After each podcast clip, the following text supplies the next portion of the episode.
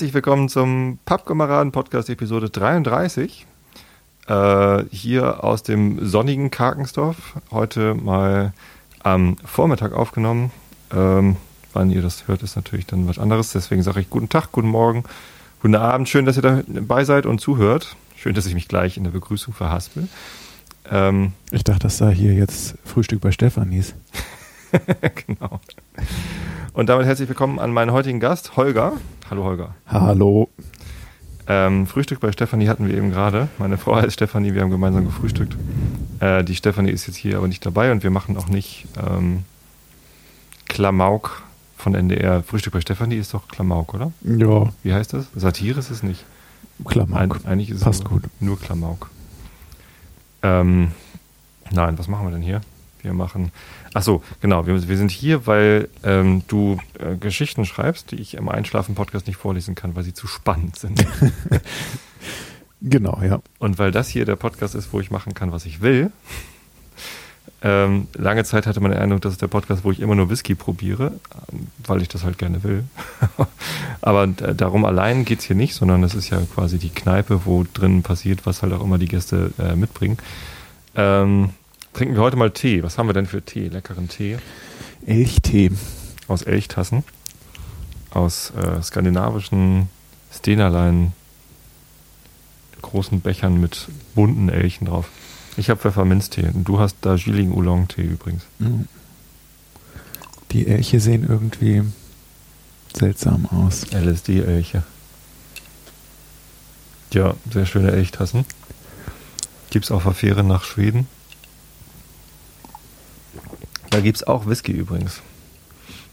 Und auf der Fähre habe ich ähm, dann halt immer Whisky probieren können. Da gab es immer für drei Euro das Glas äh, einen Whisky nach Wahl. Und dann habe ich da viele, viele Whisky-Sorten ausprobiert. Ähm, kaufen sollte man auf der Fähre nur sehr vorsichtig, weil da steht zwar immer, dass das alles su super billig ist. super geiler Whisky, voll billig. Äh, ist nicht immer der Fall. Ähm, Tja, äh, ansonsten Whisky, ich habe hier ein Whisky-T-Shirt an. Mac Myra, schwedischer Whisky. Mhm. Super geiles T-Shirt, sehr, sehr, günstig. Gab es in der, in der Whisky-Distillerie für 4 Euro das T-Shirt. War ich begeistert. Also 40 Kronen. Ich mache mal 1 durch 1 zu 10. Dabei stimmt das gar nicht mehr. Egal, egal, egal. So, Holger, ähm, du schreibst Geschichten. Ich versuch's, ja. Warum das denn? Warum? Ja, gute Frage. Also ich habe eigentlich angefangen damals beim äh, Rollenspiel, beim Fantasy-Rollenspiel. Also ah. ich war in so einem äh, Spieleverein, Störtebeckers Erben. Den gibt es mittlerweile leider nicht mehr. Und da hat mir ein äh, Kumpel äh, ja das äh, Herr der Ringe-Rollenspiel, Mittelerde-Rollenspiel beigebracht. Und ja, da verschwindet man halt immer in so fantastischen Welten und ist als Hobbit unterwegs oder als Elb oder als Zwerg und ähm, ja, ein Erzähler führt halt die Runde von Abenteurern in, in die fantastische Welt ein. Und da habe ich eine Weile mitgemacht und dann habe ich halt irgendwann dann auch mal selber den Erzähler, die Erzählerrolle übernommen. Heißt dann Spielleiter ne, bei Rollenspielen? Ja, Meister, Spielleiter. Meister, genau. Ähm, Meister. Genau. Oh Meister. Genau, dass man versucht, wenn man äh, das es Leuten erzählt, die äh, mit Rollenspielen nicht viel am Hut haben, das Wort Meister zu ver vermeiden, weil die dann immer gleich an Kulte denken und an komische Sachen. Aber ähm, eigentlich ist das ein sehr netter Zeitvertreib. Und ja, das habe ich dann eine Weile auch gemacht, das äh, Meistern, das Erzählen. Und äh, hatte dann das Gefühl, ich müsste das eigentlich mal aufschreiben, was ich da so, so gemacht habe. Mhm. Und ähm, ja, im Prinzip habe ich mir dann eine eigene Welt ausgedacht. Also das war ein Science-Fiction-Szenario mit Raumschiffen und Wurmlöchern und künstlichen Intelligenzen und Cyberimplantaten und so weiter und so fort. Und ja, habe dann äh, versucht, das aufzuschreiben, habe dann gemerkt, ich habe eigentlich nicht viel Ahnung über Schreiben. Also ich habe Deutsch schon in der Oberstufe abgewählt, weil irgendwie Mathe und Physik wichtiger waren. Und äh, ja, habe dann einen, einen Kurs besucht an der Volkshochschule das war ganz nett. Ein paar andere Kurse besucht und, und äh, Bücher gelesen, äh, wie man schreibt. Also äh, es gibt so ein Buch, äh, wie man einen verdammt guten Roman schreibt.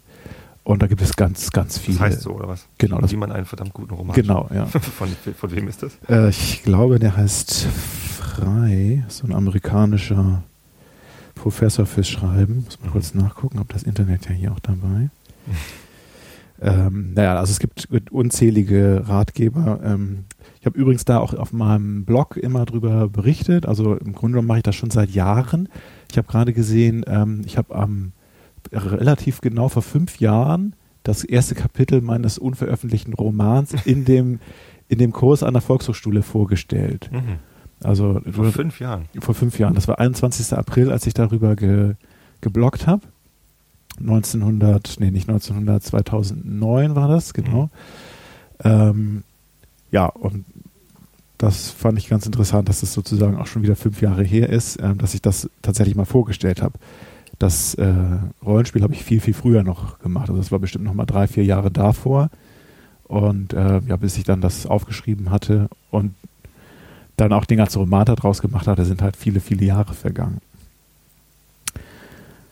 Genau, also wo, und ich wollte jetzt mal gucken nach dem äh, verdammt guter Roman. Ja, gut. Das findet man dann auf Amazon wahrscheinlich, ne? Genau, ja. Ähm, Ja, James N. Frey heißt der F-R-E-Y. Mhm. Und also die, die Welt hattest du ganz am Anfang schon. Das, war- hattest du damit auch Rollenspiele gemacht oder hattest du die nur fürs Schreiben ausgedacht? Ähm, also ich habe tatsächlich ähm, ursprünglich mal in einer äh, Science-Fiction-Welt ähm, das stattfinden lassen, die schon existierte. Und zwar gibt es von Joss Whedon, ähm, kennen vielleicht einige von den Hörern, ähm, die äh, Serie Firefly und den dazugehörigen Film Serenity. Und dazu gibt es auch ein Rollenspiel. Und ähm, ja, das hatte ich halt, die ersten Abenteuer hatte ich halt in der Welt gespielt und dann dachte ich mir, äh, eigentlich finde ich das äh, zwar ganz nett, aber ich würde gerne auch was eigenes machen. Ähm, in dem Rollenspiel, ähm, was auf Firefly basiert, sind halt Amerika und China die, die Mächte der Zukunft. Deswegen, ähm, ist, was ganz witzig ist, ähm, sprechen die auch immer Chinesisch und Englisch in dem, in dem Film. Also die fluchen immer auf Chinesisch. Ähm, übrigens absolut gute Serie, kann ich empfehlen. Ähm, naja, und ich dachte mir dann, ähm, warum machen wir nicht mal Europa irgendwie? Europäische Union, Europa, also Deutschland, Frankreich, England und was alles dazugehört, ähm, dass die in der Zukunft die Supermacht sind und vielleicht als einzige auch übrig geblieben sind. Und daraus habe ich dann die Intergalaktische Union gemacht und dann habe ich das halt im Laufe der Zeit angereichert. Also am Anfang war es ähm, die Geschichte, also von dem Roman spielt nur auf einem Planeten. Mhm. Ähm, mittlerweile habe ich halt zwölf verschiedene Planeten, die durch Wurmlöcher äh, miteinander verbunden sind. Und ähm, bin auch dabei, gerade noch einen, einen viel, viel größeren Plot aufzubauen. Unter anderem auch, weil die Kritik für den Roman äh, war, ja, dass es, äh, dass da äh, Science Fiction äh, noch zu kurz kommt. Okay. Äh, von wem hast du denn da Kritik bekommen?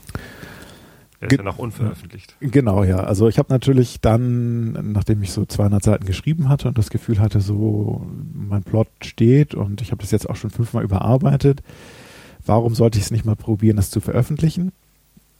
Und habe dann ja mich umgeguckt, was für Verlage es gibt.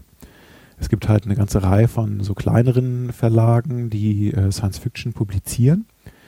Ähm, und in der Tat ist, äh, sind 200 Seiten eher wenig für Science Fiction. Also äh, wenn man so in die bei Thalia guckt oder in einer anderen Buchhandlung, da geht es ab 400 Seiten eigentlich erst los. Also äh, die epischen Werke sind eher das, was anscheinend auch, wo sich die Leser dran gewöhnt haben. Ne, viele Autoren, die machen dann auch eine Serie nach der anderen. Also da hast du dann 400 Seiten für den ersten Band und dann gibt es mindestens noch den zweiten und dritten Band und ähm, manchmal sogar noch mehr. Und insofern habe ich dann, nachdem ich mit ein paar größeren Verlagen telefoniert hatte, äh, die Empfehlung bekommen, mich doch eher an Kleinverlage zu wenden. Mhm. Und habe das dann auch gemacht, habe eine Messe besucht. Da gab es, äh, oder jedes Jahr gibt es in Stuttgart so eine Science-Fiction-Messe, die BuCon heißen die, glaube ich. Ähm, bin ich halt runtergefahren und habe da mit diversen Verlegern gesprochen und habe daraufhin dann auch äh, die angeschrieben und denen halt ein Exposé und einen, äh, einen Kurzausschnitt von dem Text geschickt. Also so, ich sag mal, 10 bis 20 Verlage hatte ich da angeschrieben. Mhm. Und ähm, ja, die Reaktionen waren überwiegend gar keine Reaktion. Ach. Und einer hatte dann also aber nicht mal absagen. Nicht mal absagen, genau. Ähm, und einer hat dann aber signalisiert, das ist gut, das können wir machen. Okay.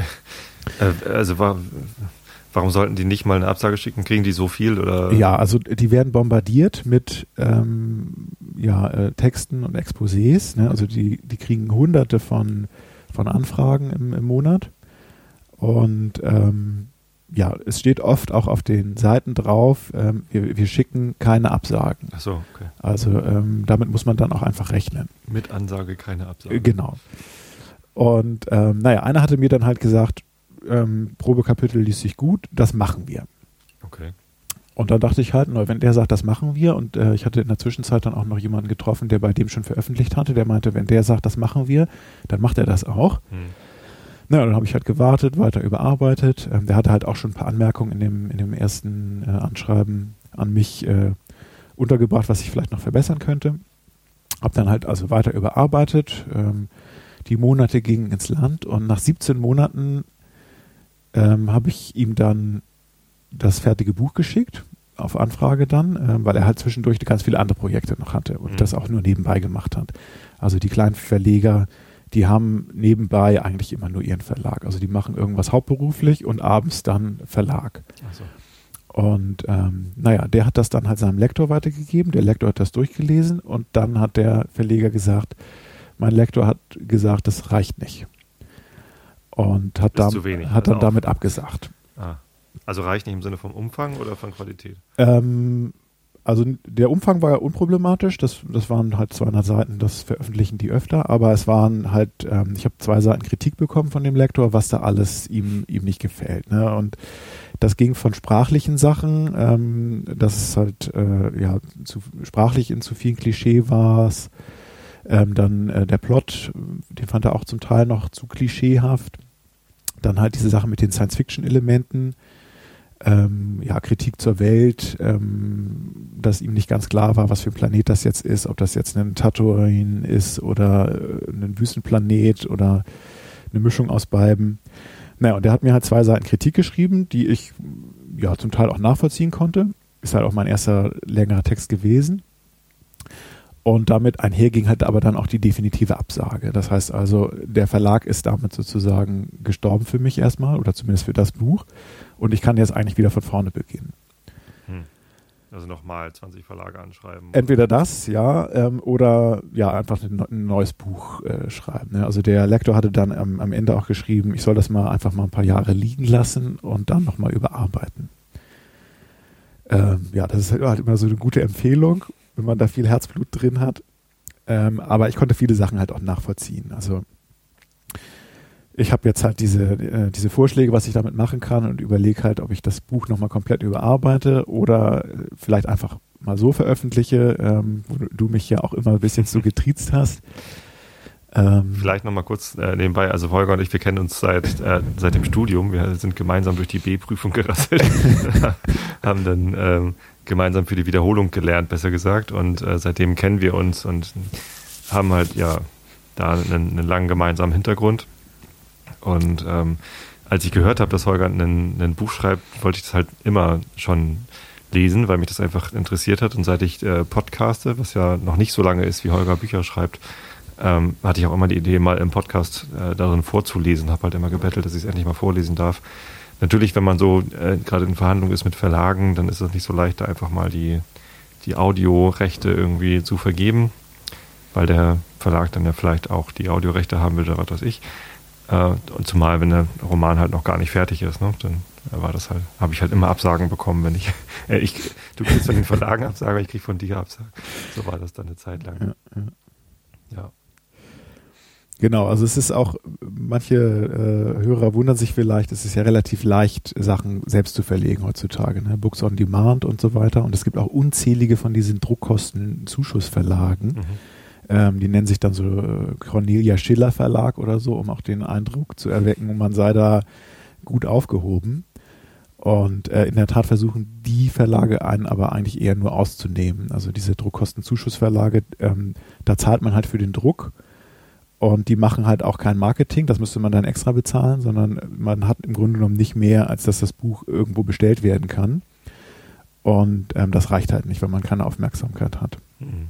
Und vor sowas kann man eigentlich immer nur warnen, ähm, weil ja man da mehr oder weniger ausgenommen wird. Und die machen dann halt Werbung damit, wir nehmen jedes Manuskript. Und ähm, äh, wenn man dann. Nicht unbedingt Werbung ist. Also. Ja, das, das ist einem halt am Anfang nicht klar. Ähm, und man kriegt dann halt, wenn man Briefe von denen kriegt, wird man halt bis äh, in den Himmel gelobt, dass das ein super toller Text sei und man den super unbedingt unbedingt veröffentlichen sollte. Und ähm, das würde auch ganz, ganz billig sein, kostet halt nur 1000 Euro oder irgendwie so. Mhm. Ähm, und insofern, also es ist im Prinzip schon sehr, sehr leicht, ähm, sehr, sehr geil, leicht sich äh, veröffentlichen zu lassen oder äh, sich selbst zu veröffentlichen. Aber das heißt halt noch lange nicht, dass man dann auch ein Publikum erreicht was man vielleicht erreichen könnte, wenn man halt einen richtigen Verlag nimmt oder wenn man einen bekannten Podcaster als Freund hat, äh, der vielleicht auch ein größeres Publikum erreicht. Tja, ähm, gut, und mit dem Buch hast du jetzt immer noch nicht entschieden, wie es damit weitergeht? Oder? Ja, das ist eine gute Frage. Also ich habe halt jetzt das, den Text liegen, ich habe die Kritik liegen, ich habe jetzt gerade da nochmal rüber geguckt. Ähm, also das wäre möglich, das halt einfach einzuarbeiten. Ähm, ein paar Sachen davon würde ich auch gerne noch machen, aber im Grunde genommen spricht auch nichts dagegen, einfach mal anzufangen, die ersten paar Kapitel zu veröffentlichen.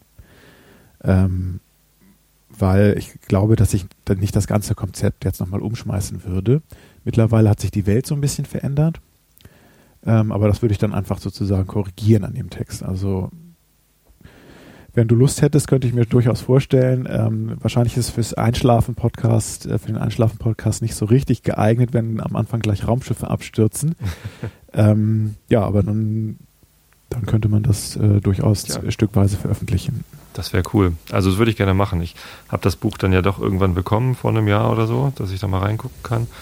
Ähm, und ja, in der Tat, das ist irgendwie ein, ein Science-Fiction-Roman, äh, und durchaus gab es so Stellen, wo ich gedacht habe, Mensch, da könnte Holger noch ein bisschen mehr Details reinbringen. Ähm, manchmal klingt es so ein bisschen so wie, da sitzt gerade ein Rollenspielleiter und erklärt seinen Rollenspielern, ähm, wie die Welt gerade aussieht. So, da, hier ist ein Raum mit vier Türen, zwei nach links, zwei nach rechts, hinter der einen rumpelt. Das ist ja so die, die typische Rollenspielsituation. Ähm, und da hätte ich halt, ja, aber meine Güte, es ist halt ein, ein erst, erster Roman und ich, es ist auf jeden Fall ein Buch. Es ist, und ich finde es nicht schlecht. Ich finde es eigentlich, äh, also es hat, mir hat Spaß gemacht, das zu lesen. Vielleicht liegt es auch daran, dass ich immer deine Stimme dann im Hintergrund gehört habe. Aber ähm, absolut mal lesenswert, so kann man, kann man mal machen. Ist auf jeden Fall auch eine der problematischen Sachen bei dem Buch. Es ist ja tatsächlich aus einem Rollenspielabenteuer entstanden und ja die Leute, die das gespielt haben, die finden ihre Charaktere halt auch wieder. Und da gab es dann halt fünf Hauptcharaktere. Mhm. Und ähm, das ist halt auf einem 200 Seiten Buch mit fünf Hauptcharakteren. Ich springe halt vom Kapitel zu Kapitel immer zwischen den Charakteren hin und her. Mhm. Und wahrscheinlich hätte man sich auf einen konzentrieren sollen. Aber da ich sie halt alle irgendwie gleich lieb hatte, ähm, haben sie halt auch gleich viel Raum bekommen. Ja, aber insofern ist die Beobachtung natürlich richtig. Es ist aus so einem Abenteuer entstanden ja. und das findet sich halt da auch wieder. Ja. Ähm, was wollte ich jetzt gerade fragen? Die Welt, genau. Du hast gesagt, die Welt hat sich nochmal geändert. Äh, machst du ein bisschen was über die Welt, so äh, mehr erzählen, als es gibt Raumschiffe und Cyborgs oder so?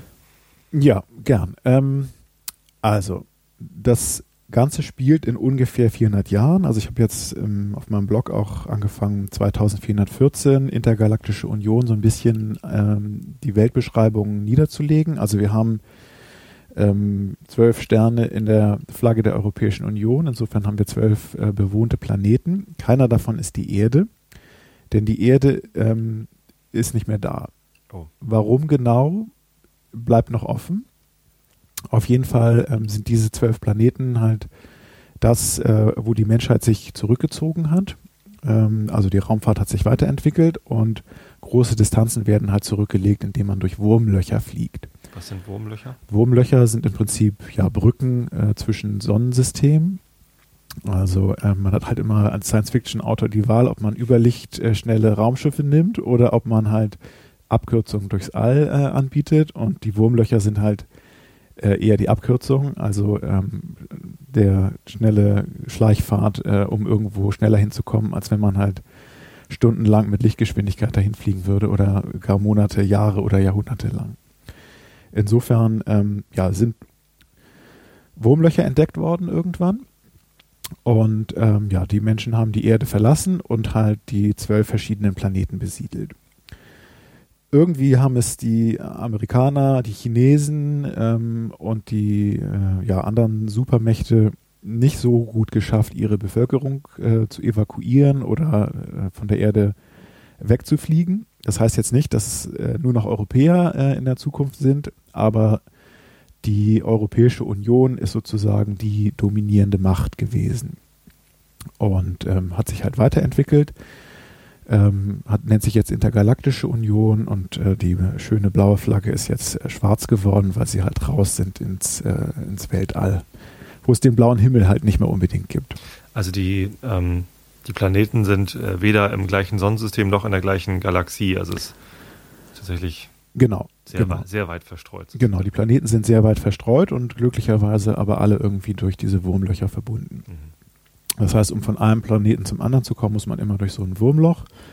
Ähm, in meiner Welt sind diese Wurmlöcher so ein bisschen wie äh, Labyrinthe oder äh, wer den Medizinertest noch äh, kennt von damals, wie Schlauchfiguren so ein bisschen. Also ähm, so sehr äh, wirre Gebilde, durch die man durchfliegen muss. Und ähm, ja, für die Rollenspieler ähm, habe ich das ähm, Wurmloch-Navigation äh, genannt. Das ist dann so eine Eigenschaft, auf die der Pilot würfeln muss, um durch, durch dieses äh, Loch äh, durchzufinden. Genau. Ähm, ansonsten äh, ist halt jetzt die Frage, okay, wenn man sagt, die Europäische Union äh, ist die äh, Supermacht der Zukunft, was zeichnet eigentlich Europa aus? Und ähm, ja, neben einer vielleicht größeren multikulturellen Zusammensetzung verschiedenster Länder mit verschiedensten Kulturen, ähm, war das aus meiner Sicht so ein bisschen auch eine Überbürokratisierung. Ja, man will ja auch immer irgendwie den, den Protagonisten Steine in den Weg legen. Und ähm, ja, man merkt halt jetzt schon, dass äh, mit der EU irgendwie die Gesetzgebung, äh, auch gerade für Deutschland irgendwie, äh, du hast die Bundesländer, ähm, du hast äh, die Bundesrepublik und dann hast du noch die EU darüber und ähm, da wird die Gesetzgebung dann manchmal schon richtig kompliziert und wer ist jetzt eigentlich zuständig? Und das wird halt da dann nochmal ad absurdum geführt. Ne? Also du hast die, die Länder auf einem Planeten, du hast die Regierung des Planeten und dann hast du noch die, die intergalaktische Union, die über alle Planeten herrscht sozusagen. Mhm. Und wenn sich irgendein Planet oder ein Land nicht benimmt, ähm, oder zwischen zwei Ländern oder zwei Planeten es Auseinandersetzungen gibt, dann gibt es sozusagen noch eine weitere Macht darüber, die dann kommt und schlichtet oder eingreift. Ja, und in dem Roman ist es halt dann auch so, dass die ähm, ähm, ja, der, der Geheimdienst äh, dieser intergalaktischen Union ähm, ja, relevant wird, der halt den äh, ja, Protagonisten ich sag mal, Steine in den Weg legt, um nicht so viel vorzugreifen. Ähm, also im Prinzip sind die, sind viele der Protagonisten halt eingebunden in diese Bürokratie und in, in Dinge, die das System mit ihnen macht und ihr kleines Leben in andere Bahnen wirft, als sie vielleicht selber gerne gehabt hätten. Ich kann mir das gerade gar nicht, also ich habe den Roman ja gelesen, ich will jetzt nicht zu viel verraten, aber es dauert ja eine ganze Weile, bis die Protagonisten überhaupt zueinander finden. Also es gibt verschiedene Hauptrollen ähm, und die, die laufen ja am Anfang getrennt. Wie hast du das im Rollenspiel gemacht? Also im Rollenspiel sind doch meistens die, die Spieler alle in einem Raum und, und spielen halt gemeinsam. Genau, aber ich habe das ganz ähnlich aufgebaut. Also das war ähm, ein klassisches Zusammenführungsabenteuer. Ja. Äh, meistens äh, macht man sich das da ja sehr einfach und sagt, ihr seid jetzt alle in dieser Kneipe. und ein und, Mann mit Hut kommt rein. Genau, und sagt, ich habe hier einen Auftrag für euch. naja, und da habe ich halt tatsächlich gesagt, ähm, sucht euch irgendwas aus, was ihr machen wollt. Da ist dann halt ein, der klassische Pilot rausgekommen, der klassische Techniker, ähm, irgendein Beamter tatsächlich, äh, also ein Kumpel von mir ist Finanzbeamter, der hat dann gleich auch den Unionsbeamten äh, übernommen. Und ähm, ja, die sind jetzt halt alle zusammen auf einem Planeten und der Pilot stürzt tatsächlich auch ab auf diesem Planeten. Also es ist da sehr nah an dem, an dem Rollenspiel. Und die kriegen halt Stück für Stück raus, dass auf diesem Planeten irgendwas komisch ist, irgendwas vor sich geht. Mhm. Ähm, und sie finden dann im Laufe des Spiels, und so war das tatsächlich im Rollenspiel auch, ähm, langsam zueinander. Also erst treffen sich zwei, dann treffen sich drei. Und dann erlaubt halt der Plot es halt auch, dass, dass sie relativ schnell merken, verdammt, wir müssen zusammenarbeiten, sonst schaffen wir es nicht. Mhm. Und das ähm, hat da auch die schöne Möglichkeit ergeben, dass sich halt Rebellen, die eigentlich gegen die Union sind, und Unionsbeamte, die merken, dass sie da gerade irgendwie für ein System arbeiten, was äh, nicht immer das äh, Beste für die Menschen will, dass die sich zusammenraufen müssen, um aus dem konkreten Problem da rauszukommen. Mhm. Ja. Ich habe ja auch letztens ein Rollenspiel gemacht. Hast du es schon gehört? Ähm, diese. Was heißt gemacht? Ich habe äh, mitgespielt in einem Rollenspiel. Du hattest das getwittert, ja. ja Im Radiorollenspiel. Mhm. Äh, sehr schöne Sache. Das, äh, da, da, trifft man sich eben nicht, sondern äh, es wird im, im, Radio organisiert. Diesmal war es äh, Detektor FM, ähm, wo Markus Richter und ein paar andere Leute halt einen, äh, die, die, sind dann die Meister und bereiten aber richtig viel vor. Also da äh, sind dann halt irgendwie drei Sprecher oder vier Sprecher, ich weiß es gar nicht. Und, und, und jede Menge Soundeffekte vorbereitet, Musik ist vorbereitet, die im Hintergrund läuft und ähm, Effekte, die über die Stimmen gelegt werden und so weiter und so fort. Und die Spieler äh, kommen dann halt per Skype dazu oder Telefon. Und das, äh, das funktioniert erstaunlich gut. Ähm, hat aber dadurch, dass es im Radio läuft, so eine Beschränkung. Ne? Radio denkt ja immer in Stundenpaketen. Mhm. Und äh, das Radiorollenspiel lief in fünf äh, Episoden, a jeweils einer Stunde. Und das war relativ ähm, ja, kompakt. Also so eine Stunde ist halt auch echt schnell vorbei. Ja, hat aber richtig Spaß gemacht. Also sollte man auf jeden Fall mal reinhören, wenn man sich für Rollenspiele interessiert. Und was hast du gespielt? Ähm, hier war es jetzt so, dass äh, alle drei Spieler äh, Wachen waren von äh, Wachen des Königs, die, die eine Aufgabe, also der, der, ich glaube, den Anfang kann ich erzählen. Das Spiel heißt äh, Der geplatzte Prinz und handelt davon, dass es ein äh, Festball gibt oder ein Bankett oder irgendwie sowas, wo ähm, der Prinz an seinem 18. Geburtstag ähm, sich irgendwie für eine Frau entscheiden muss oder irgendwie heiraten soll oder keine Ahnung. Das sind halt so ein paar äh, Prinzessinnen irgendwie und ähm, die stellen sich vor und im Anschluss platzt der Prinz. es, es gibt halt eine Riesensauerei und äh, wir drei Spieler, äh, also ich war in der dritten Episode dabei, da war halt irgendwie schon klar, was wir irgendwie machen müssen.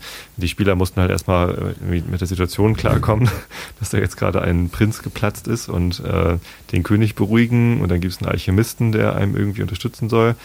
Und ähm, man muss halt irgendwie rausfinden, warum ist dieser Prinz geplatzt und was kann man jetzt tun, so wer, wer mhm. ist der Mörder ähm, und so weiter und so fort. Das war das war sehr lustig. Also wirklich humoristisch großartig. Äh, Soundeffekte grandios. Äh, die Spieler waren durch die Bank äh, sehr, sehr, ähm, sehr, sehr gut und äh, haben da auch mit viel Inspiration irgendwie äh, versucht, äh, Sachen reinzubringen. Natürlich, wenn man irgendwie sagt, wir haben hier fünf Episoden und das Ziel jeder Episode war halt schon irgendwie klar. Ich glaube, es ist nicht ganz so offen wie so ein normales Rollenspiel, wo man noch viel mehr Wege aufzeichnen kann. Aber es war auch ähm, offensichtlich nicht ganz klar. Also das, ähm, es hätte sicherlich auch noch eine ganze Ecke anders ausgehen können. War schön. Klingt nett. Ja. Da gibt es schon mehrere Episoden und ähm, ja, die neueste heißt Der geplatzte Prinz. Radiorollenspiel.de. Sehr schön. Ja. Ähm, gut, also dein Roman, da wollen wir jetzt gar nicht mehr viel drüber verlieren oder sollen wir den Anfang vorlesen? Nee, ne? Ähm, das machen wir ein anderes Mal. Das machen wir ein anderes Mal. Aber du hast ja nicht nur den Roman, sondern noch lauter weitere Texte. Ja, lauter ist übertrieben, aber zumindest zwei, die ich äh, mal versuchsweise in Wettbewerben eingereicht habe. Natürlich auch erfolgreich abgelehnt wurde. man, man, darf das nicht unterschätzen. Also die, die Vorstufe zum erfolgreichen äh, veröffentlichten Roman ist die erfolgreiche Ablehnung. Also das wird in einigen äh, Schreibratgebern sogar als ähm, ja Kür, nee, wie, wie sagt man das? Als, also als, als tatsächlich als äh, Pflicht. Äh, als die die Stufe, die man auch erstmal erreichen muss. Ähm, wie gesagt, ich wurde ja auch schon von einigen Verleih Verlagen nicht mal abgelehnt. Ne? Und eine zweiseitige Kritik von dem Lektor zu kriegen, ist sozusagen auch schon mal was, was man erreichen Auf jeden Fall, kann. klar. Insofern, ähm, ja, das haben mir dann meine Schreibkollegen noch zur Beruhigung irgendwie äh, mitgegeben. Aber ich glaube, da steckt auch was Wahres drin. Genau, und ähm, ich habe einmal einen, einen Text äh, eingereicht, ähm, das war äh, zum Thema 15 Minuten war da die Ausschreibung und dann äh, hattest du im Einschlafen-Podcast noch einen Text äh, eingereicht, das war zum Thema exotische Welten. Mhm. Ja, ähm, ich glaube, ich bin nicht so extrem exotisch da geworden in dem Text, aber ich habe halt einfach ja, versucht mitzumachen und hat halt nicht geklappt. Aber das ist der Text, den wir jetzt vielleicht dann auch nochmal vollständig vorlesen können, einschließlich der Abschnitte, die du im Einschlafen-Podcast wegen Spannung weggelassen hast. Ja, genau. Ich würde auch sagen, wir fangen einfach vorne nochmal an, damit ich hier nicht irgendwie noch Einschlafen-Podcast-Material äh, reinschneiden muss. Wäre dann ja vielleicht äh, auch noch komisch. Ähm, bevor ich das vorlese, hier nochmal kurz, ich, äh, als ich das äh, bekommen habe von dir, war ich ganz überrascht. Lean Pub, ähm, das kannte ich vorher noch gar nicht. Willst du das nochmal kurz erklären, was das ist? Ähm, ich kann da ehrlich gesagt gar nicht so wahnsinnig viel zu sagen. Das hatte mir äh, mein Kumpel Alex empfohlen. Ähm, es ist im Prinzip halt eine Möglichkeit, leicht auf verschiedenen Formaten zu veröffentlichen. Also ähm, ich habe da meinen Text einfach rein kopiert und dann wandelt er das halt in diese beiden äh, ähm, EPUB-Formate um, da Mobi und, und EPUB und dann halt in PDF. Und das ist relativ simpel und ähm, man gibt da auch keine Rechte ab oder so und hat dann halt die Links, wo die Leute das runterladen können und kann das halt auch immer wieder überarbeiten und dann kriegen die Leser auch Updates und, und solche Sachen. Und das war relativ einfach und komfortabel, das zu machen. Das heißt, die Rechte liegen weiterhin bei dir. Genau, ja. Soweit ich das zumindest verstanden habe. Man möge mich korrigieren, wenn man sich damit besser auskennt, aber das las ich eigentlich so, als ob das, als ob die wirklich keinerlei Rechtsansprüche dann da haben. Tja, okay. Also hast du es im Wesentlichen zum Publizieren jetzt mal verwendet, um also um es rauszubringen äh, und nicht, also dieser Feedback-Mechanismus da drin, den hast du gar nicht so im, im Vordergrund gehabt, sondern wolltest einfach nur nee, die, genau. Download-Links haben. Genau, ich wollte vor allem die Formate haben, weil sich ein paar von meinen Freunden beschwert haben, sie könnten die Word- oder PDF-Files nicht auf ihrem E-Book äh, lesen und deswegen wollte ich da etwas entsprechendes liefern. Und auch auf dem iPad fand ich das tatsächlich ganz, ganz nett so das Format. Welches Format hast du auf dem iPad benutzt? Also ich habe jetzt diesen, ich weiß gar nicht, ist das der Kindle Reader? Nee, ich glaube, das ist der, der normale Reader, der hier dabei ist, iBooks. Mhm. Und, äh, Und der ja, kann das ist, glaube ich, EPUB. Oder EPUB. Ja, ist ja auch wurscht. Ich habe mir das Kindle-Format, ich vergesse auch mal, ich glaube, Mobi ist das Kindle-Format und EPUB das andere, ne? Ich weiß es gar nicht. Zumindest habe ich das genommen und auf mein Kindle geschoben. Ähm, soll ich das vorlesen oder willst du das vorlesen? Ich weiß nicht, wir könnten uns das ja teilen. Dann also im Prinzip haben wir, glaube ich, drei Abschnitte. Da ist dann immer so eine, so eine Leerzeile drin. Sonst lass mich doch den Anfang machen und du machst dann da, bei mir ist das, okay, bei mir ist das Seite 10, das ist auf den E-Readern immer, also der Raumflug zusammen zu meinem Urlaubsziel. Ähm, Im Prinzip haben wir ja drei Abschnitte, ne? das mhm. ist immer so die klassische Drei-Akt-Struktur. also die Einführung des Charakters, ne, das könnte ich jetzt zum Beispiel vorlesen. Dann hast ja. du diese, diese Reise zum Planeten und dann irgendwann ist er ja wieder zu Hause. Dann würde ich den, Re den Rest vorlesen. Dann okay. haben wir, glaube ich, hast du, glaube ich, ein bisschen mehr als die Hälfte, aber du bist ja auch viel routinierter am Vorlesen. dann fangen wir an. Gut. Intelligenz ist, was der IQ-Test misst, egal ob Mensch oder Maschine, beendete ich meinen Vortrag über künstliche Intelligenz. Wir hätten noch Zeit für ein paar Fragen. Ich blickte ermutigend vom Holopodest in den Surround-Hörsaal. Die physisch anwesenden Studenten schauten nicht mich an, sondern ihre Education-Tabs.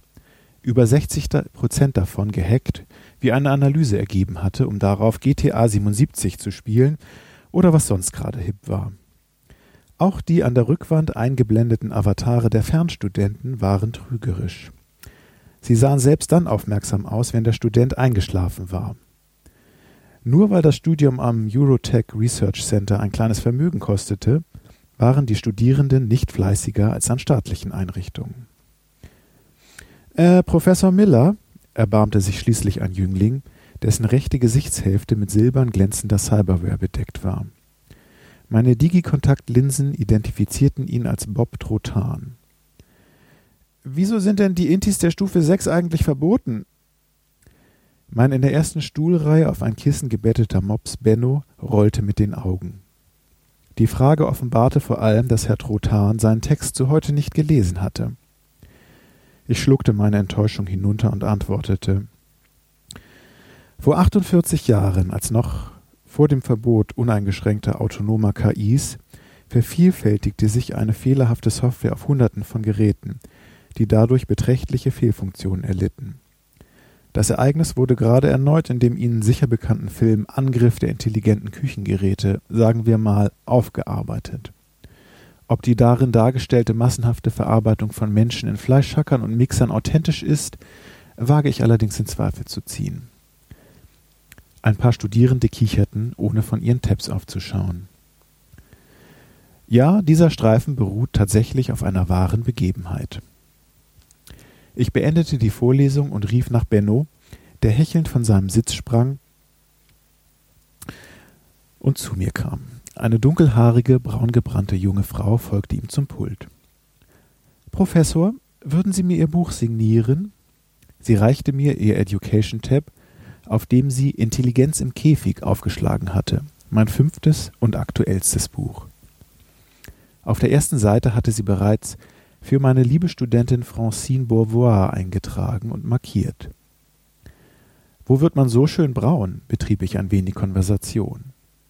Ich stellte eine Verbindung zwischen Tab und meinem Unifikator her, Ausweis und Smartphone in einem, um die Signatur zu bestätigen. Laguna, da jobbe ich manchmal in den Ferien. Mein Vater hat dort ein Hotel. Sie bedankte sich mit einem charmanten Augenaufschlag und verschwand in Richtung Studentencafé. Verfolgt vom hechelnden Mops machte ich mich auf den Weg zu meinem Labor, in dem das zweite Drittel meiner Arbeit auf mich warten würde. In der Stellenbeschreibung des ERCs hatte das irgendwie besser geklungen. Warum Forschung, Lehre oder Praxis, äh, warum für Forschung, Lehre oder Praxis entscheiden, wenn alles gleichzeitig möglich ist?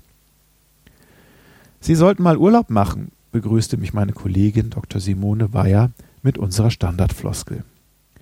Ihren Augenringen konnte man die mehrjährige Zugehörigkeit zum Research Center ansehen, wie Jahresringe eines Baumes.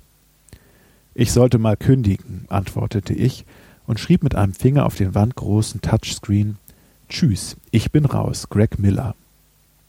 Auch im Jahre 2414 bedurfte die Kündigung der Schriftform. Ich löschte den Text wieder und rief den Kalender für heute auf. Wie üblich zeigte er zu jeder Stunde des Tages drei bis vier wichtige Meetings parallel. In zwanzig Minuten begannen die nächsten drei, alle mit Priorität rot gekennzeichnet. Bleiernde Müdigkeit übermannte mich. Ich beschloss, zu keinem der Meetings zu gehen und sank auf einem der unbequemen Laborstühle nieder. Viel zu tun? spottete Dr. Weyer. Erzähl uns was Neues, grunzte mein Mops. Dr. Weyer hob eine Augenbraue. Ich musste vergessen haben, Bennos KI-Sperre zu aktivieren. Sprechende Haustierroboter waren an sich nichts Besonderes, aber ihre Elektronengehirne waren durch gesetzliche Vorgaben so beschränkt, dass sie gerade eben für die reibungslose Funktion des Bewegungsapparates genügten. Sprachlich bekam man wenig mehr als eine zufällig abgespielte Reihenfolge von festgelegten Sätzen. Bennos KI war eine Studienarbeit von einem meiner Doktoranden gewesen, der damit fast durchgefallen wäre. Der Mops hatte selbst bei einfachen Aufgaben wie Stöckchen holen unbefriedigende Ergebnisse erzielt. Trotzdem war mir der Hund irgendwie ans Herz gewachsen und zu meinem ständigen Begleiter geworden. Als akademisches Testobjekt konnte seine KI-Sperre nach Belieben an- oder ausgestellt werden. Ich rief Benno herbei und suchte den verborgenen Schalter in seinem Bauchfell. Tatsächlich stand er auf Off. Es klickte leise, als ich die Sperre aktivierte.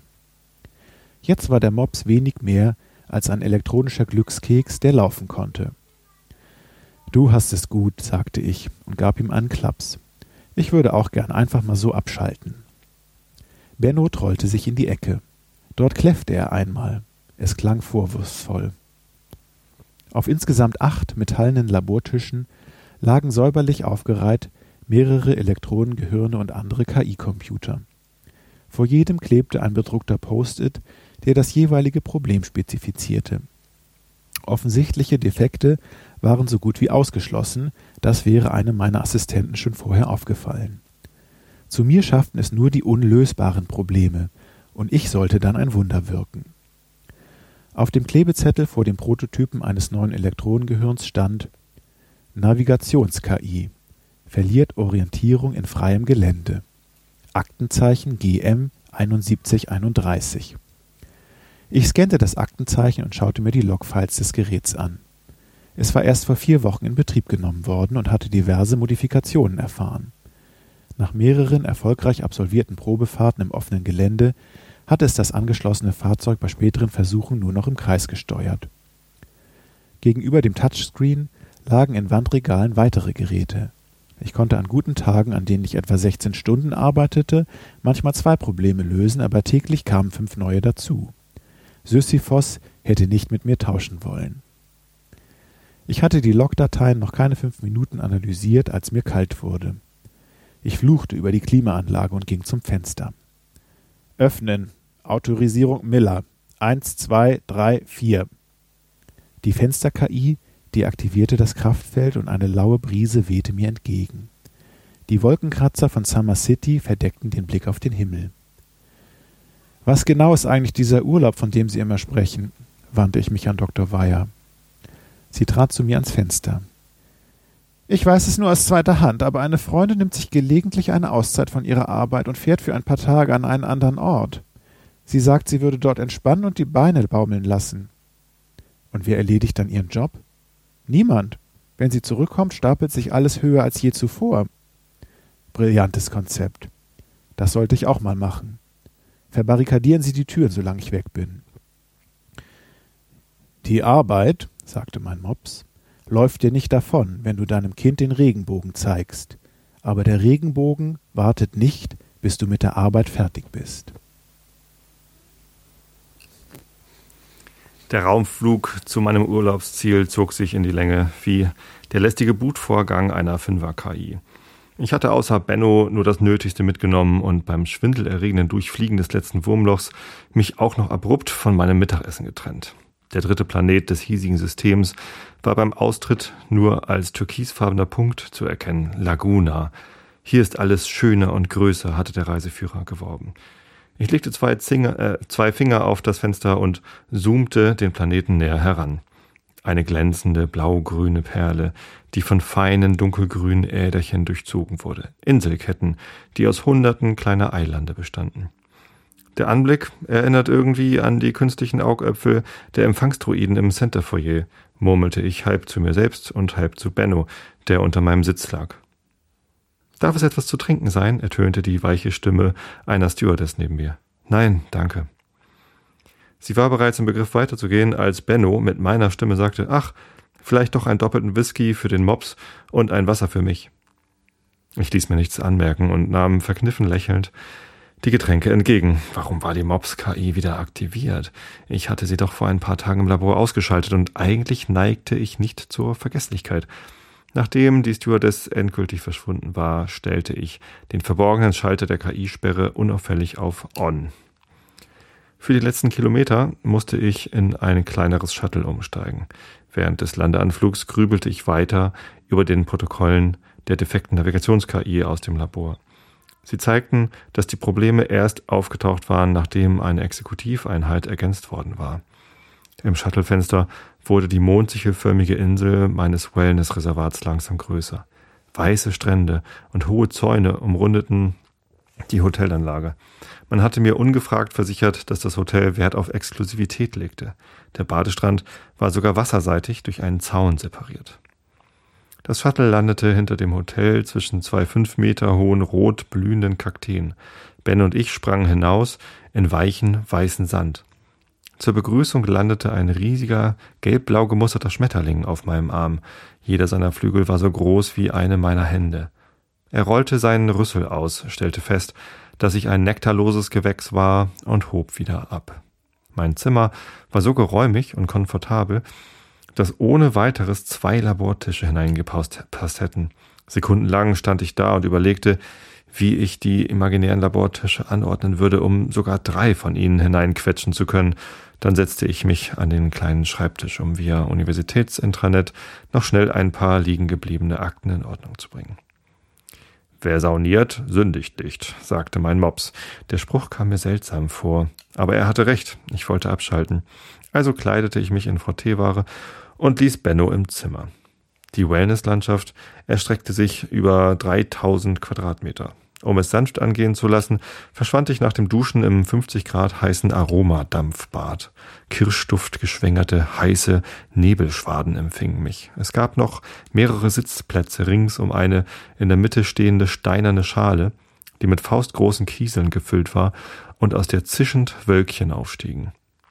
Ich stieg über die Füße meiner Nachbarin, um mir ein Plätzchen im feuchten Nebeldunst zu suchen. Eine kleine Dampfwolke schwebte zu mir empor. Hatte vielleicht die Exklusiveinheit das Navi zum Ausfall gebracht? Warum war sie dann noch einige Einsätze erfolgreich gefahren? Mir kam ein Gedanke und ich stürmte spontan nach draußen, um den Unifikator aus meinem Bademantel zu holen. Rein oder raus? rief jemand, als ich in die Sauna zurückkehrte.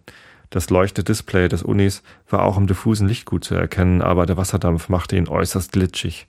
Ich rief die detaillierten Einsatzprotokolle der Navigations-KI ab und stellte fest, dass sie beim ersten Ausfall in einem Fahrzeug der ISA installiert worden war, dem intergalaktischen Geheimdienst. Das brachte mich nicht wirklich weiter, verdammt. Als ich den Uni fester packte, rutschte er mir aus der Hand und flog im hohen Bogen in die steinerne Dampfschale. Ich angelte verzweifelt danach und schrie auf, als meine Hand mitten in die entweichende Dampfwolke geriet. Geschieht Ihnen recht, sagte eine Stimme aus dem Nebel. Die Sauna musste abgeschaltet werden. Eine Viertelstunde und jede Menge aufgebrachter Saunagäste später kehrte ich mit meinem immer noch warmen Uni zurück aufs Zimmer. Benno döste im Ruhemodus auf meinem Bett und öffnete zur Begrüßung eines seiner Augen halb. Bevor ich es ihm gleich tun konnte, klingelte das Zimmertelefon. Ihre Massage beginnt in fünf Minuten. Bitte melden Sie sich an der Wellness-Rezeption. Überrascht von der Neuigkeit, dass Massage zu meinem Urlaubspaket gehörte, kehrte ich diesmal in Mobs Begleitung zurück in den Wellnessbereich. Ein stämmiger Masseur führte mich in, eine beige, in ein beige gefliestes Zimmer mit einer Antigraph-Liege, die mich in der Luft schwebend fixierte. Er übergoss mich mit heißem Öl und begann, meine Muskelpartien durchzukneten, während ich in Gedanken die Ölstände der vielen Roboter im Research Center durchging. Nach 30 Minuten wurden mir meine vielen Verspannungen erst so richtig bewusst. Da war der Masseur schon am Ende angelangt. So, fertig. Wie geht's Ihnen? Ich fühle mich verspannt Band hier und äh, hier. Ich deutete auf meine Schulter und meinen Nackenbereich. Ach, haben Sie geglaubt, dass man das in einer halben Stunde ausmassieren kann? Da müssen Sie schon ein paar Mal öfter wiederkommen. Ich hüllte mich in meinen Bademantel und stapfte hinaus. Vor der Tür erwartete mich Benno. Ruhe entsteht durch Gleichgewicht, nicht durch Stillstand, sagte er und folgte mir zur Poollandschaft, in der bei 25 Grad Luft- und Wassertemperatur Menschen in changierenden Chamäleon-Badeanzügen vergnügt planschten. Um dem Lärm zu entkommen, flüchteten wir in einen Garten mit meterhohen Orchideen. Ich wollte noch weitergehen und rüttelte an einem Tor mit Verbotsschild. Ein freundlicher Hotelangestellter war binnen zwei Sekunden an meiner Seite. Sir, bitte zu Ihrer eigenen Sicherheit dürfen Sie diesen Bereich nicht betreten. Zu meiner Sicherheit? Jenseits des Tors lag ein Grünstreifen, ein noch höherer Zaun und ein tiefer Graben. Dahinter war nichts zu erkennen, außer einem Wald aus Kokospalmen. War auf der Insel ein Rudel Killerroboter außer Kontrolle geraten? Kopfschüttelnd steuerte ich in Richtung Badestrand und schaute mich um. Außer Sand und Hotelgästen gab es mehrere Strandbars mit Binsendächern. Ich entschied mich aber für die Korallenbar und stieg eine Treppe hinunter, die zu einer unter dem Meeresspiegel liegenden Glaskuppel führte. Einige ergraute Männer stocherten lethargisch in ihren Cocktails und stierten zu den zappelnden Beinen der Badenden hinauf. Ich setzte mich an die Bar neben einen grauhaarigen, stämmigen Mann, der sich gerade einen Schnaps in die Kehle goss. Er lief rot an, knallte das leere Glas auf den Tresen, sog tief Luft in die Lungen und stieß mit der Faust in die Luft und rührte Timber! Ich nehme dasselbe, sagte ich zur großgewachsenen dunkelhaarigen Barkeeperin, die ein Kostüm aus schillernden Fischschuppen trug und mir irgendwie bekannt vorkam. Francine. Professor, gefällt es Ihnen hier? Das ist übrigens mein Vater. Sie deutete auf den Grauhaarigen und schob mir ein kleines Glas mit einer grünlichen Flüssigkeit über den Tresen. Seien Sie vorsichtig, sagte der Grauhaarige.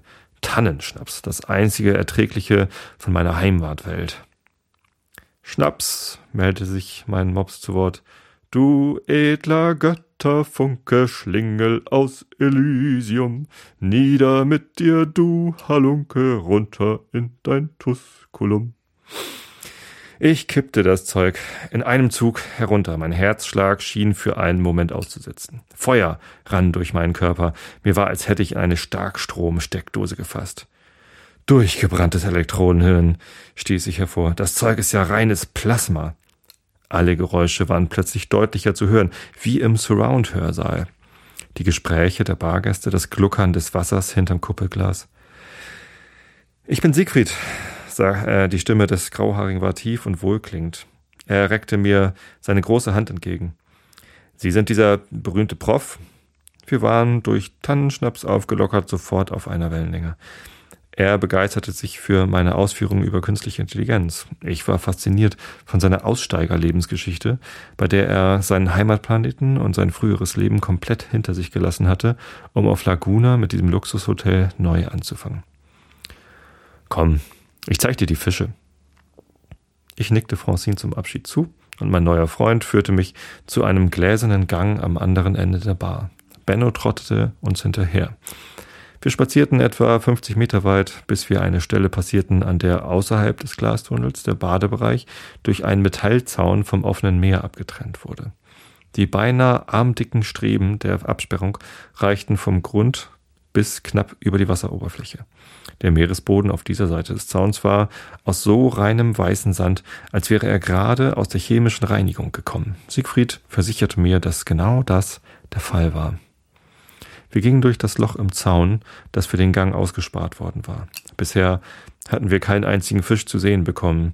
Jenseits der Absperrung war der Boden mit braunem Schlick bedeckt, aus dem Algen und große Schlingpflanzen emporwucherten.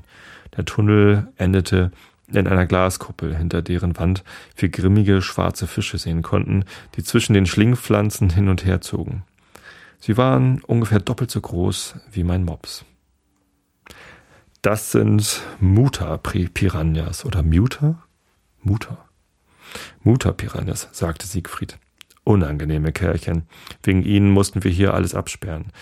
Die kommen ursprünglich von der Erde, aber auf Laguna wird alles größer. Und schöner. Ich habe den Prospekt gelesen. Ein Muta-Piranha riss sein Maul auf und entblößte eine Reihe nadelspitzer Zähne. Das hat auch Vorteile. Du musst mal die Kokosnüsse sehen. Ein heftiger Ruck ging durch den Boden, gefolgt von einem andauernden Rütteln. Oha, ein Seebeben. Das haben wir hier häufiger. Ich sichere kurz die Gläser. Siegfried eilte durch den Gang zurück in Richtung Bar. In der Kuppel war es sehr still, das Beben hatte aufgehört. Meine Gedanken kreisten sofort wieder um die defekte Navigations-KI. Die neue Exekutiveinheit der KI hatte Module für alle möglichen Funktionen. Im Grunde genommen machte sie erst eine intelligente Maschine aus einem simplen Computer, der nur festgelegte Programme ausführte. Etwas knackte. Der Ursprung des Geräuschs war irgendwo am Fuß der Kuppel gleich vor mir. Ich bückte mich hinunter und sah einen kleinen Sprung am untersten Ende des Glases, gleich über dem Betonboden. Knack! Erschrocken sprang ich auf und machte mehrere Schritte rückwärts. Der Riss verlängerte sich, als würde er mir folgen. Erst wenige Zentimeter, dann mehrere Meter bis zur Decke über mir. Dort gabelte er sich und fächerte weiter auf, wie ein Flussdelta. Im Handumdrehen war die ganze Kuppel von Rissen durchzogen. Das sah nicht gut aus. Schweiß trat mir auf die Stirn. Es knirschte, als würde man eine gefrorene Pfütze, in eine gefrorene Pfütze treten. Mit einem Satz drehte ich mich um und stürzte in Richtung Gang. Die ganze Kuppel zerbarst in kleine Glaswürfel. Die Wassermassen trafen mich wie eine Keule. Ein Strudel wirbelte mich herum, riss an meinem Bademantel und drückte mich gegen eine scharfe Abbruchkante. Die Spitze eines dolchförmigen Glasstücks bohrte sich in meinen Bauch. Ich riss den Mund zu einem stummen Schmerzensschrei auf und schluckte Meerwasser. Panisch suchte ich nach Halt. Ich krallte mich in den Zaun, halb um mich festzuhalten, halb um vom Wasser nicht noch stärker gegen den Glasspieß gedrückt zu werden. Als der Wasserdruck nachließ, stieß ich mich benommen mit den Händen vom Zaun ab und strampelte mit den Füßen um, so schnell wie möglich aufzusteigen. Mein Herz raste. Ich kämpfte gegen das Verlangen, den Mund erneut aufzureißen und einzuatmen oder zu schreien. Mit verzweifelten Schwimmzügen kämpfte ich mich der unerreichbar scheinenden hellen Wasseroberfläche entgegen. Wie durch eine Membran stieß ich in diese Welt aus warmer Luft und gleißender Sonne. Ich versuchte gleichzeitig Sauerstoff einzuatmen und Wasser auszuhusten. Geschafft. Ich war gerettet. Etwas stupste mich am Knie. Ich senkte den Blick und sah einen Mutterpiranha Piranha direkt unter mir. Er riss sein zahngefülltes Maul auf und schloss es um meine rechte Wade.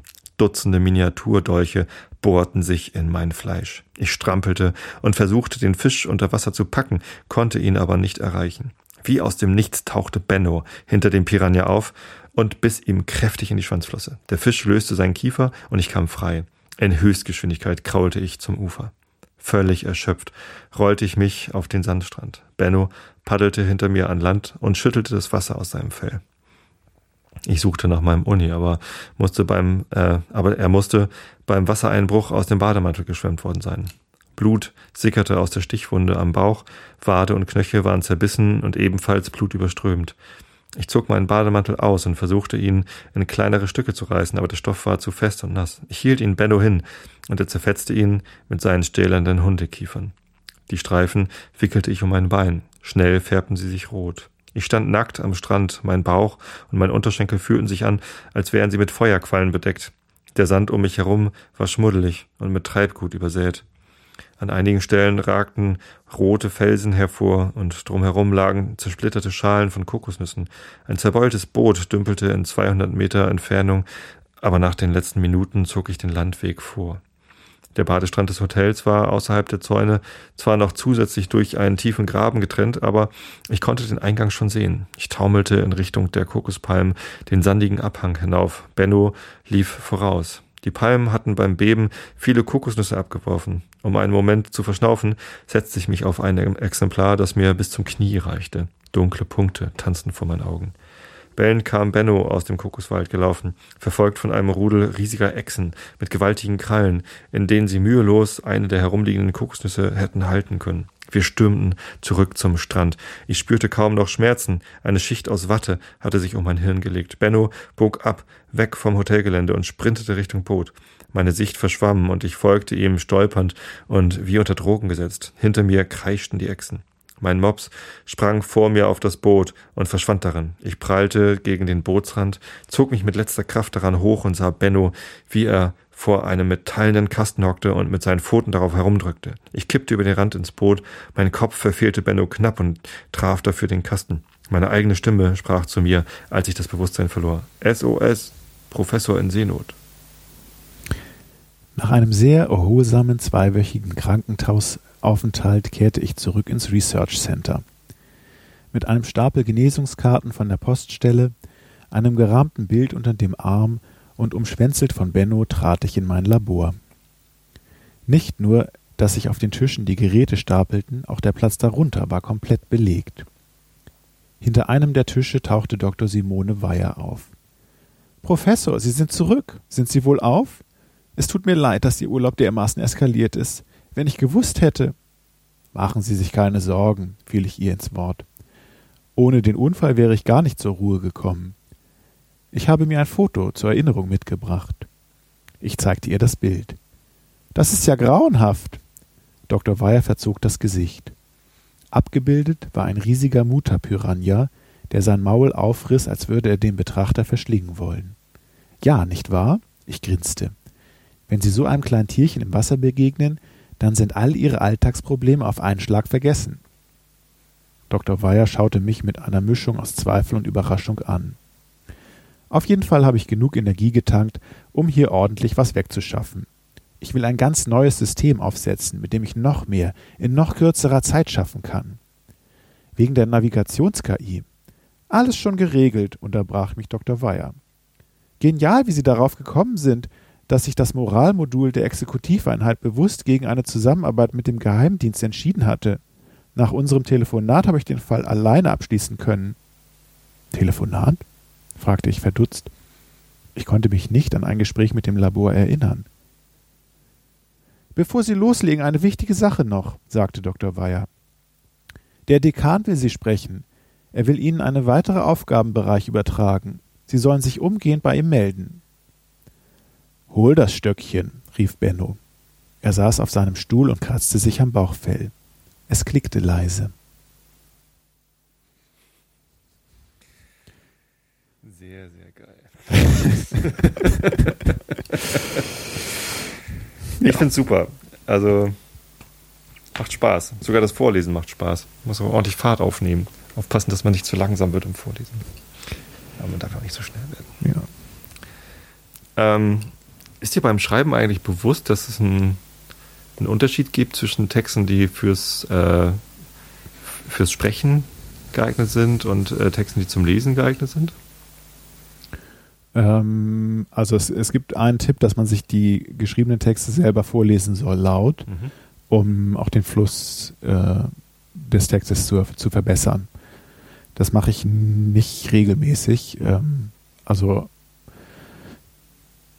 worauf willst du hinaus? Nee, ich weiß, also ich hatte beim ersten Lesen hatte ich ab und zu den Eindruck, also ähm, bei geschriebenem Wort, das man liest, achtet man ja eigentlich darauf, dass sich Wörter nicht zu häufig wiederholen. Ähm, weil das einfach mhm. interessanter ist, wenn man äh, verschiedene Wörter benutzt. Beim Sprechen allerdings und beim Hören ist es ganz gut, wenn man für das Gleiche auch immer das gleiche Wort nimmt, damit man, also der Hörer, der hat den Text ja nicht vor der Nase, mhm. also möglicherweise nicht, höchstwahrscheinlich nicht vor der Nase. Ähm, und das ist halt einfach das wiederzuerkennen. Und auch nicht allzu sehr verschachtelte Sätze und sowas alles. Also es ist halt einfach, wenn man für, äh, für ein Hörbuch oder einen Hörtext schreibt, dann ist es halt was anderes, als wenn man für einen Text schreibt, der, der gelesen wird. Habe ich mal so gehört. Und äh, da ich sehr viel vorlese, macht es auch manchmal Sinn. Ich glaube, Immanuel Kant hat die Kritik der reinen Vernunft nicht als Hörbuch konzipiert. Der hat sich das bestimmt auch nie laut vorgelesen, was er da verschachtelt hat. Mhm. Aber ich finde, der, der liest, liest, sich eigentlich ganz gut vor, der Text. Wie gesagt, an zwei, drei Stellen hatte ich, aber das habe ich jetzt diesmal gar nicht wiedergefunden. Ja, also es geht mir eigentlich auch eher darum, dass die Texte leicht zu verdauen sind. Das war interessanterweise dann auch wieder eine, eine Bemerkung von dem Lektor zu dem Roman. Das ist, also er meinte einerseits, es hätte sich total leicht und flüssig durchgelesen und andererseits meinte er halt aber wieder, dass es, dass zu viele Klischees drin waren. Ne? Und das ist halt, ähm, ist mir jetzt auch bei dem Text wieder aufgefallen, es sind halt schon so, so Standardformulierungen drin. Ne? Also er wurde mit, äh, fühlte sich erschlagen wie mit einem Knüppel und, und solche Keule. Sachen, ne? mit einer Keule, genau. Ähm, naja, du hast halt die Wahl zwischen ähm, raffiniert und, und, und kreativ und innovativ neue Metaphern erfinden oder halt zwischen dem zu wählen, was die Leute sowieso schon kennen und so halt in einem Rutsch weglesen können. Mhm. Und ähm, ja, da muss man halt auch eine gute Balance finden. Also ich hatte vorhin gerade nochmal einen alten Text in meinem Blog äh, angeguckt. Und ähm, ja, gerade bei, bei Stellen, die nicht so wichtig sind, ist es halt problematisch, wenn du da total innovative, kreative Worte benutzt, weil dann die Leser denken, ach, das muss ja total wichtig sein. Also wie war das, der, der lispelnde, humpelnde äh, Kohlverkäufer auf dem Markt, ähm, wenn der halt dermaßen seltsam und, und eindrucksvoll ist, ähm, dann äh, sollte der auch eine wichtige Rolle haben und nicht dann einfach irgendwie ein Passant am Rand sein, der dann sowieso nicht mehr wichtig wird. Mhm. Also insofern äh, habe ich noch nie so drüber nachgedacht, aber ich versuche eigentlich so zu schreiben, dass man es äh, im Prinzip halt auch leicht lesen kann mhm. und vielleicht dann auch als Hörbuch leichter hören kann. Ja, das werden wir beim Roman dann ja sehen, wenn ja. ich den dann vorlese. Ich bin auch mal überlegen, ob ich den im Einschlafen-Podcast vorlese. Wie gesagt, ich glaube eigentlich eher nicht. Vielleicht macht man auch ein ganz anderes Format daraus, weil Pappkameraden ist ja eigentlich auch eher immer, äh, den habe ich noch nie allein gemacht, den Pappkameraden-Podcast. Mhm. Außer das eine Mal, als die Episode nur sieben Sekunden lang war und das war das gluckernde Geräusch einer gerade geöffneten Jeberflasche. das habe ich alleine geschafft. Aber ansonsten ist Pappkameraden eigentlich, also in der Kneipe ist man ja auch ungern allein. Ne? Ja. Ja. Kann auch öffentliche Lesungen machen. Kann man auch. Ich hatte ja immer mal den, den Gedanken, ein Hörertreffen bei Ikea zu machen in der Bettenabteilung. und da dann einschlafen, Podcast live zu lesen. Ich hatte mal einen Kontakt zu Ikea, der ist aber irgendwie wieder verschwunden. Hm. Hat sich leider nie ergeben. Das, ja. das wäre mal cool. Ich weiß nicht, wo der beste Ort für Science-Fiction-Lesungen ist. Beim Mediamarkt. Stimmt. Die haben zumindest eine gute Soundanlage dann.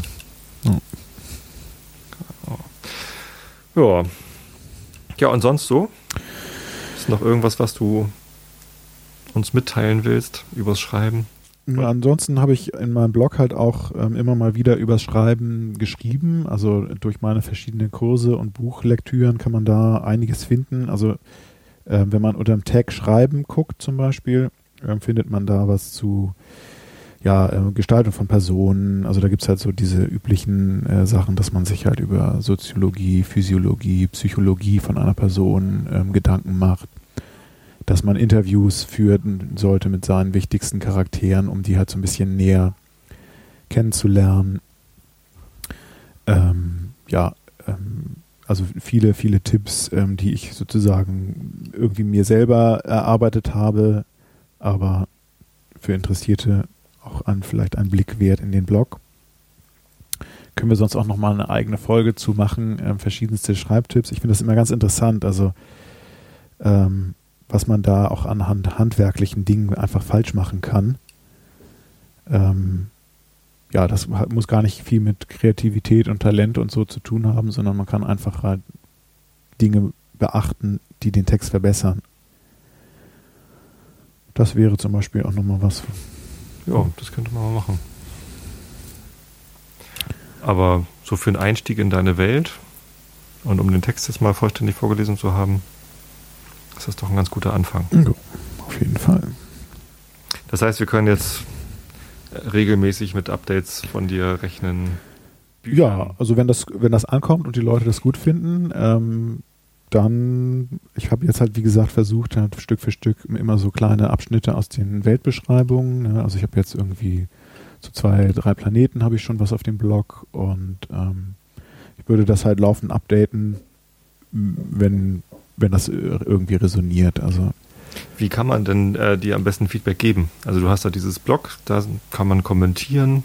Bist du irgendwie auf Facebook oder sonst per E-Mail? Wie hättest du es am liebsten? Ähm, ich bin auf Facebook, ähm, ich bin im, in dem Blog, ähm, da gibt es diverse Buttons von ähm, Google, Facebook, ähm, Flatter und so weiter, die man klicken kann. Kommentare sind auch immer gerne gesehen ähm, ja, auch über deinen Podcast. Äh, das erreicht mich ja dann auch. Twitter bin ich auch.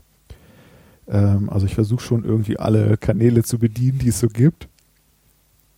Ja. Das heißt, wenn man, wenn man mehr von, davon hören will, wenn man wissen will, wie es weitergeht mit dem Mops, ob man jetzt weiterhin seine KI-Sperre immer wieder ausschaltet, indem er sich am Bauch kratzt, ähm, oder nicht, dann muss man dir, dich einfach mit Feedback überschütten. Genau, ja. Also ich habe durchaus auch eine, eine Fortsetzungsidee für die Mobs-Geschichte. Mhm. Ähm, ja, würde ich dann auch tatsächlich ein bisschen von der Resonanz abhängig machen. Also wenn da jetzt tausend Leute sagen, ja, wir müssen unbedingt mehr über den Mobs hören, dann würde ich vielleicht äh, mich eher darauf konzentrieren. Ansonsten habe ich halt einfach noch äh, relativ viel zu dieser Weltbeschreibung. Das kann ich immer Stück für Stück so veröffentlichen ähm, und würde dann halt auch gucken, dass wir dann den Roman irgendwie kapitelweise veröffentlichen können. Also so ein bisschen würde ich das auch von dem Feedback abhängig machen, die Leute Bock drauf haben und ja, was genau eigentlich interessiert. Da sind Kinder im Garten. Hm. Beliebige Kinder, ich kenne die nicht. Wobei ich glaube, die sind hier aus der Straße. wird schon irgendwie passen. Sehr lustig. Ja, schön. Dann, äh, dann ich würde mich freuen, wenn du da mit Feedback überschüttet wirst, weil ich würde gern mehr davon vorlesen. Ja, das macht Spaß.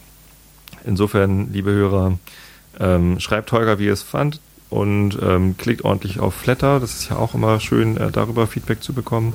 Kann Holger sich vielleicht ein Eis kaufen. was, was brauchst du eigentlich zum Schreiben? Also Außer natürlich dem Rechner, wo du rein tippst, hast du irgendwie einen bestimmten Tee oder irgendwas, den du immer trinkst beim Schreiben? Ich glaube, die Hauptingredienz hier, die ich brauche, ist Zeit. Ach. Ja, das ist irgendwie, wenn man parallel noch arbeitet und tausend andere Sachen macht, äh, ist das tatsächlich das äh, Wichtigste. Ansonsten ähm, immer diese nervige Arbeit noch, ne? Ja, ja. Ich, ähm, nein, also ich, ich trinke sehr gerne Tee, das stimmt. Äh, Mache mir dann auch gerne einen Tee dazu, aber vor allem halt äh, irgendwie erstmal in den in den Schreibmut äh, zu gelangen, ähm, hängt vor allem an der Zeit. Also brauche ich nochmal deinen Amazon-Wunschzettel-Link mit Tee drin. Da kann man auch Tee bestellen? Klar, bei Amazon kann man alles bestellen. Hm. Außer Kinder. Die findet man bei mir im Garten. Ja. Ich nehme das Grüne. ich sehe keins. Ähm, gut, dann haben wir es soweit, oder? Ja. Vielen Dank, Holger. Ich danke auch. Und ähm, dann, wir hören uns am Montag wieder, sehen uns auch wieder. Und ja, ich denke, ich schaue mal rein. Die Hörer ähm, hören dich ähm, in der nächsten Pappkameran-Episode wieder oder übernächsten oder so. In einer der nächsten, wo es dann geht ums Thema äh, Schreibtipps. Bevor ich dann den Roman vorlese, gibst du nochmal Schreibtipps. Finde ich spannendes Thema eigentlich. Ist auch, also die, ist sehr spannend. Die Quintessenzen aus deinen ganzen Schreibkursen mal zusammenfassen. Gut. Alles klar. Und vielen Dank, dass ich hier erscheinen durfte. Jo. Und tschüss. Ciao.